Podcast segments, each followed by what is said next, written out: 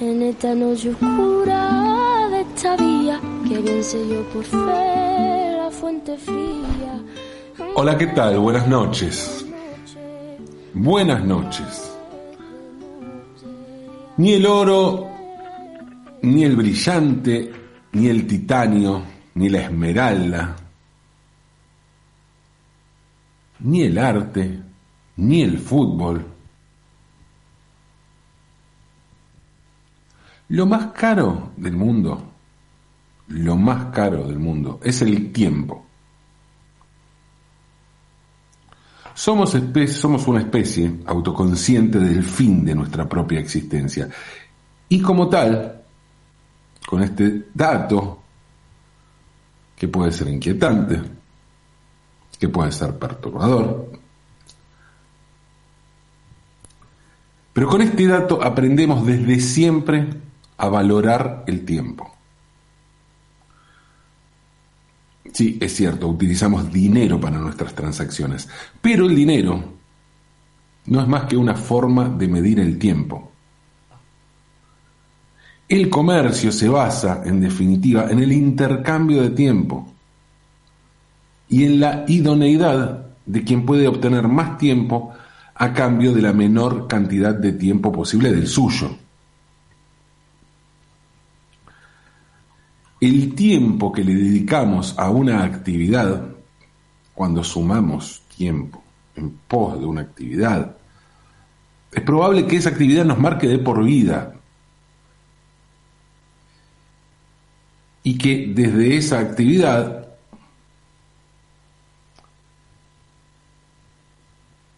se genere además una identidad.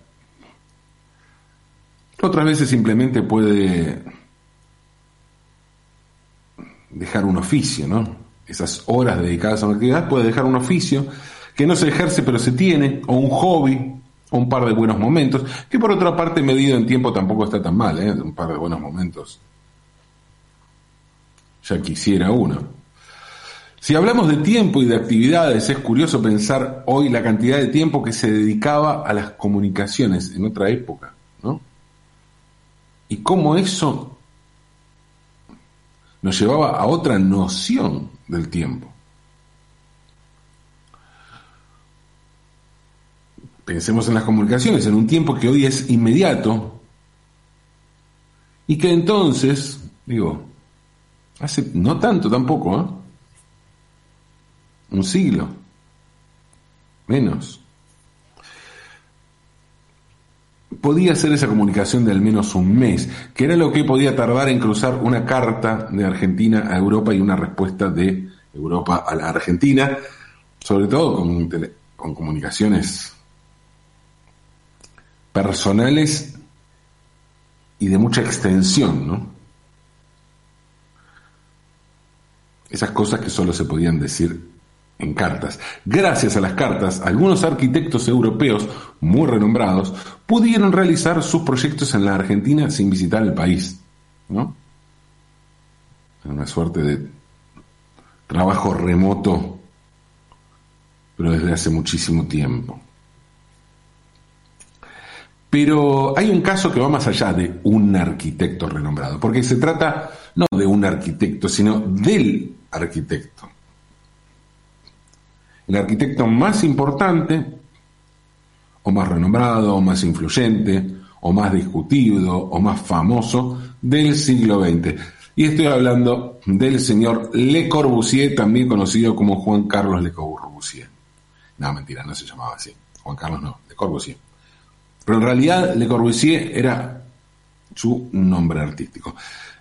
El tipo en realidad se llamaba Charles Edouard Generet Gris y nació en 1887 en un pueblo de Suiza llamado Les de Fond, en la parte franco-parlante de Suiza, ¿no? En realidad, Le Corbusier era suizo, pero se autopercibía francés y logró hacerse ciudadano francés en 1930. Logró el cambio de ciudadanía, porque en esa época en Francia no estaba aprobada la ley de cambio de sexo, pero sí la de cambio de nacionalidad, esa ya existía. Importante, renombrado, influyente, discutido, famoso y podría agregar polémico, agitador, brillante, vanguardista. Sí, todo eso era Le Corbusier. Con una salvedad.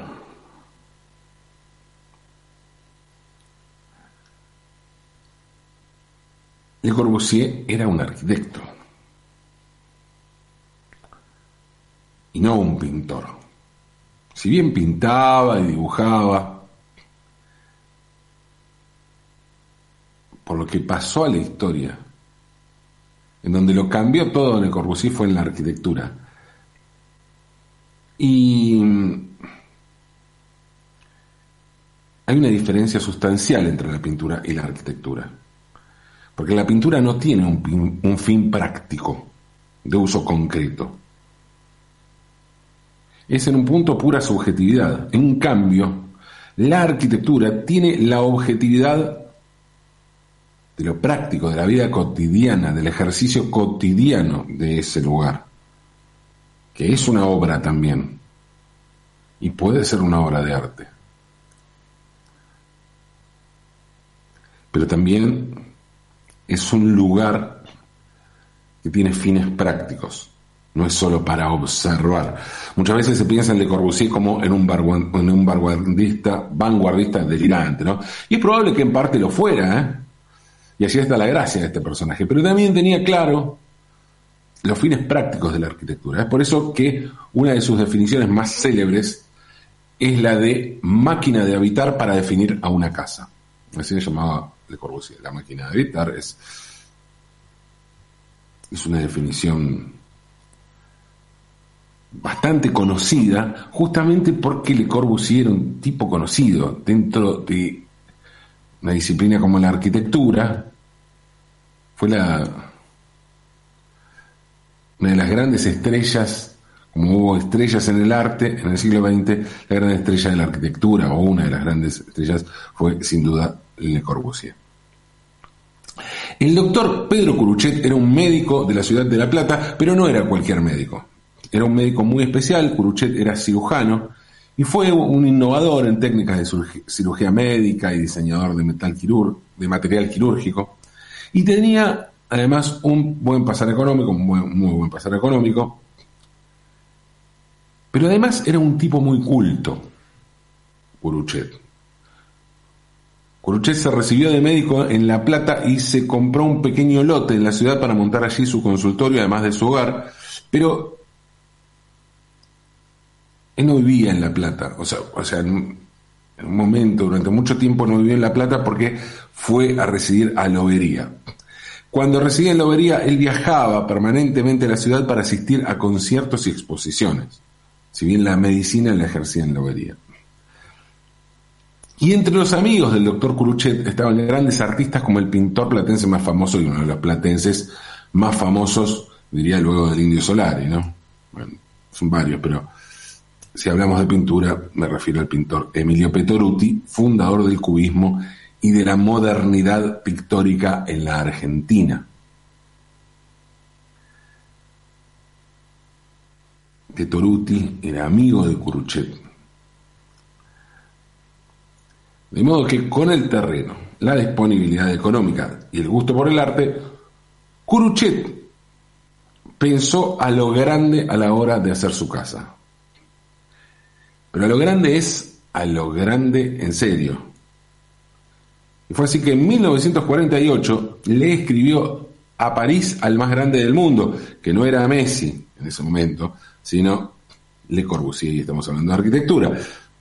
Para que se den una idea, es como si hubiera querido pintar un cuadro y lo hubiera llamado a Picasso, porque esa es, la verdad, la, mejor manera de entender la dimensión que tiene Le Corbusier en la arquitectura, con las diferencias que ya hice ¿no? respecto de, de lo que pasa entre la arquitectura y la pintura y la practicidad de una y la, lo, utilitario de otra. Cruchet le escribió Le Corbusier Y, para sorpresa de todo el mundo, empezando por el propio Kuruchet, Le Corbusier le contestó que sí, que lo haría. Y le contestó el mismo de puño y letra. Y aquí hay que decir que Le Corbusier escribía mucho, porque escribía cartas, muchas cartas, pero además escribía muchos textos, muchos de ellos incendiarios sobre arquitectura. Y ese es uno de los puntos salientes en la obra de Le Corbusier, no solo como arquitecto, sino también como teórico, como ensayista. El carácter disruptivo de la obra de Le Corbusier tiene que ver con su grandísima obra como teórico de la arquitectura y como polemista. Claro que la arquitectura, además de tener un elemento práctico, un elemento utilitario, necesita de una financiación fuerte.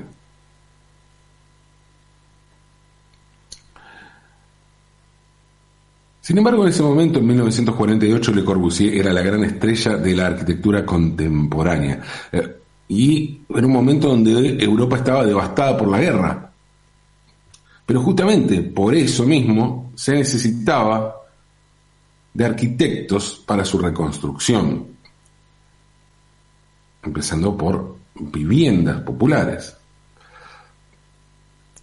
Y en ese momento, en 1948, cuando le llega la carta de Curuchet, Le Corbusier estaba trabajando en muchos proyectos muchos en Europa, pero había uno de esos proyectos que era la ciudad monumental de Chandigarh en la India.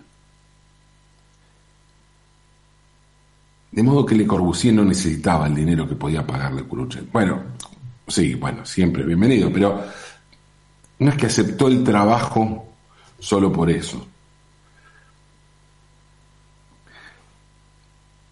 Pero entonces, ¿qué fue? Bueno, en la primera de las cartas que el arquitecto francés le envió al médico platense, lo explica claramente por qué fue, cuál fue el motivo, o uno de los motivos, vamos a ser justos, ¿no? Porque no todo se reduce a un motivo, pero bueno, por el que Le Corbusier dijo que sí. ¿Qué dice en esa primera carta? En esa primera respuesta de Le Corbusier a Curuchet, lo siguiente. Dice, habiendo establecido el plan de Buenos Aires en 1938 y 1939, que está actualmente siendo considerado por el gobierno, estoy interesado en la idea de realizar en su casa una pequeña construcción doméstica. Esto decía Le Corbusier. ¿Qué significa? Bueno, significa que una década antes Le Corbusier, junto, junto con el grupo Austral, el grupo Austral estaba formado en un grupo de arquitectura moderna, formado por un, grupo de discípulos de Le Corbusier en la Argentina, que había presentado junto con Le Corbusier un proyecto para rediseñar el, trabajo, el trazado urbano de Buenos Aires. Una Buenos Aires para el siglo XX era la propuesta. Entonces se presentó en 1938 y en ese momento, 10 años después, el gobierno lo estaba reconsiderando. Y a Le Corbusier le pareció que sumaría mucho tener una pequeña obra en el país como señal de buena predisposición para llevar adelante ese plan tan ambicioso que era rediseñar Buenos Aires. Pero además, además de ese interés muy particular y concreto por obtener un gran trabajo, la idea de hacer una casa se ajustaba a uno de los preceptos más revolucionarios de Le Corbusier, que es la, de las viviendas básicas, la idea de la máquina de habitar.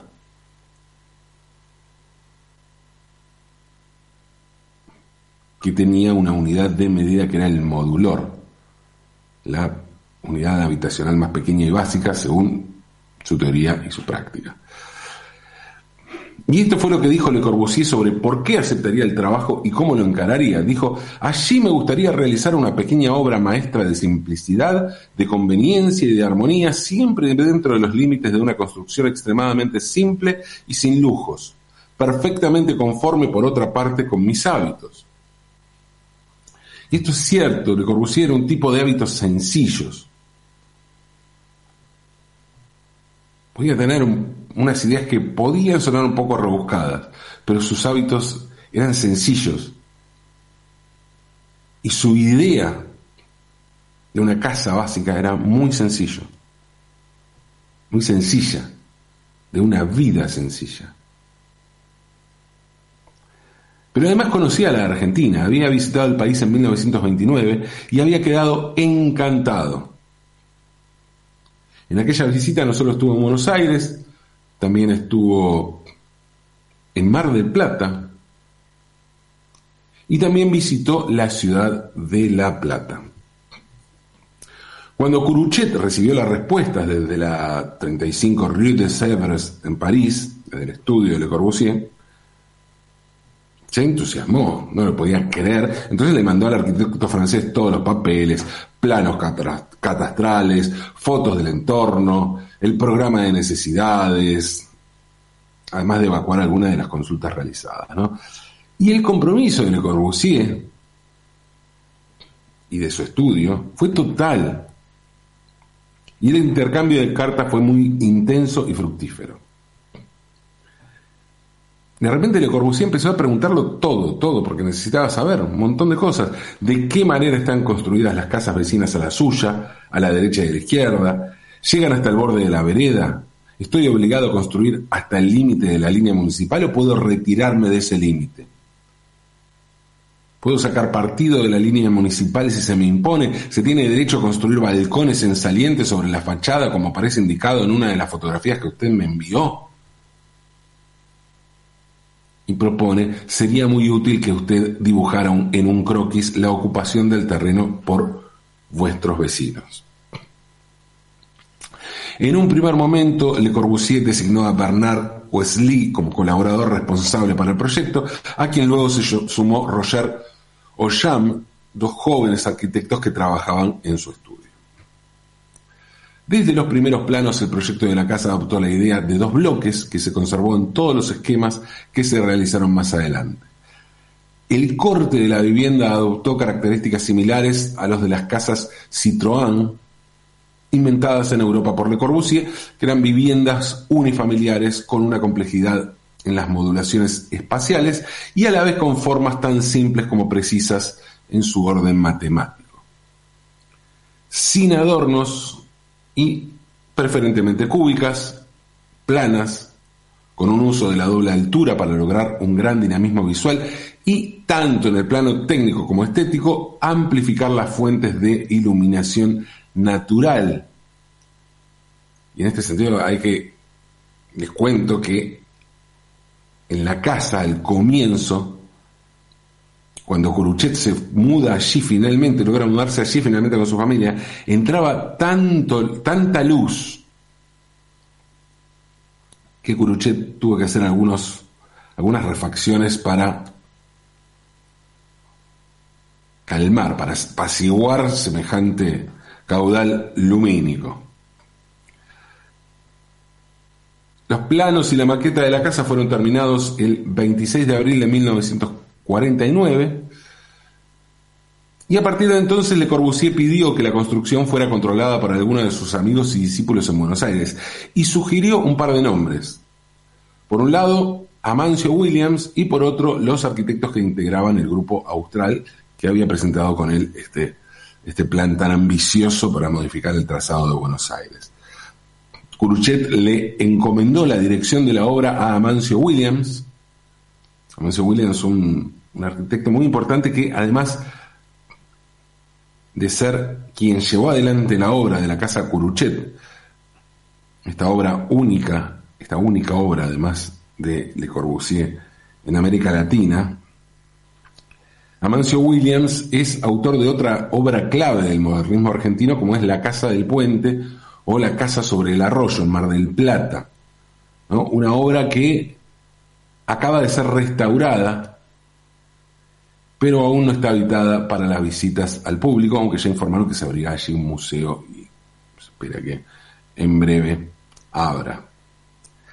Antes de iniciar la obra, Williams le escribió a Le Corbusier sugiriéndole algunos cambios y la carta de septiembre de 1947 comenzaba así. Querido Le Corbusier, yo encuentro que esta parte no está a la misma altura que el resto del proyecto y sería muy malo dejarla pasar, pues me parece que se obtuvo esta solución para no complicarse. Le envío algunos planos con otra posibilidad, con la menor transformación, los dibujos no están en escala modular, la conexión con la rampa no es feliz, pero se podría estudiar más. Estoy seguro que encontrará usted la solución. Si me envía la respuesta en 20 días, la construcción no se retrasará, pero si considera que todas estas consideraciones son idioteces, lo tomaré como un tirón de orejas.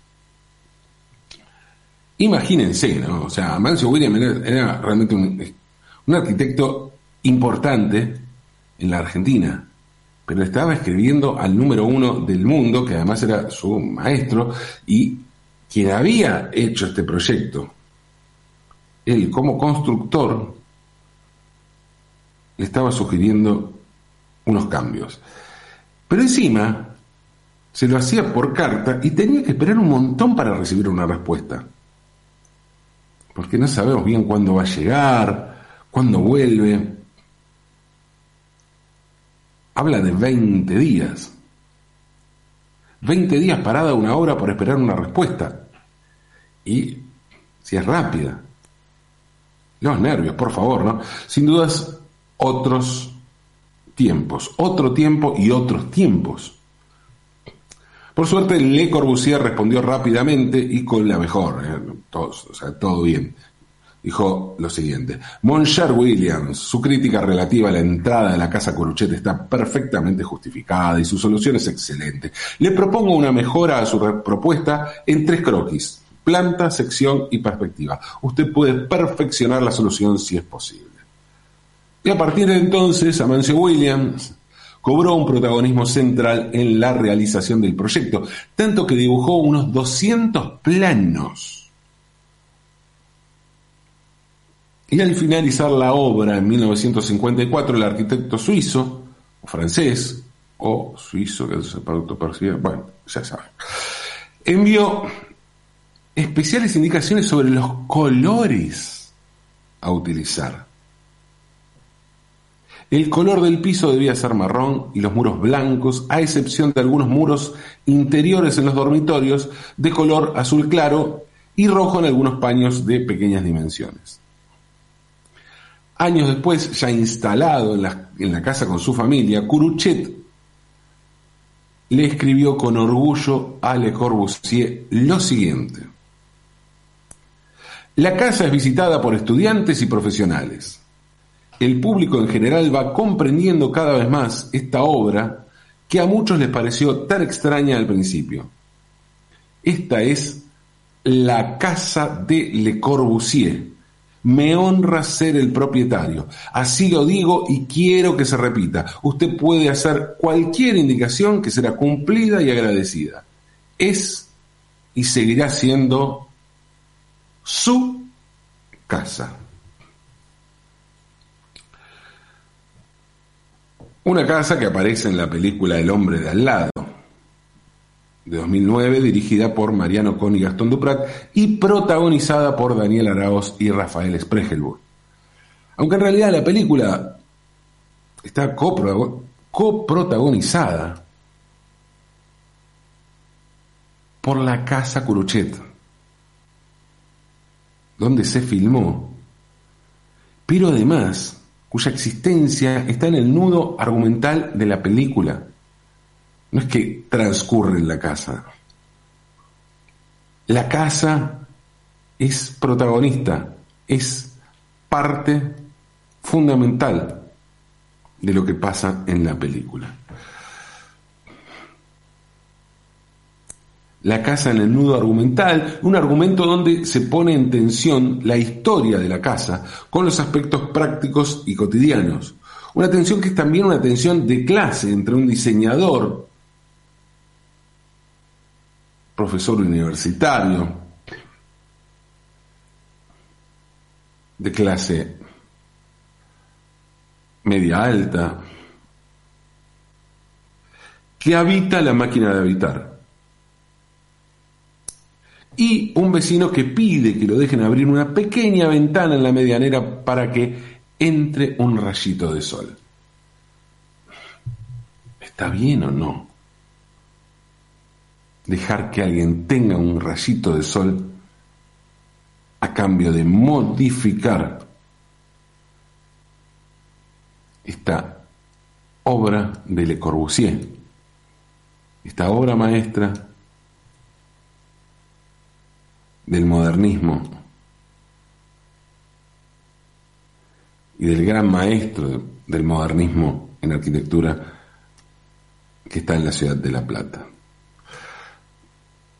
Distintos puntos de vista, distintas formas de apreciar eso que llamamos arte, distintas maneras de administrar el tiempo, porque de eso se trata finalmente todo, del tiempo. Por más que el arquitecto esté en París y la casa en La Plata. Tiempo que pasa, tiempo que se cuenta, tiempo que se mide, tiempo que se pierde tiempos de las comunicaciones, tiempo de escribir y tiempo de esperar respuestas. Tiempo, tiempo de comenzar. Comencemos, aunque es de noche.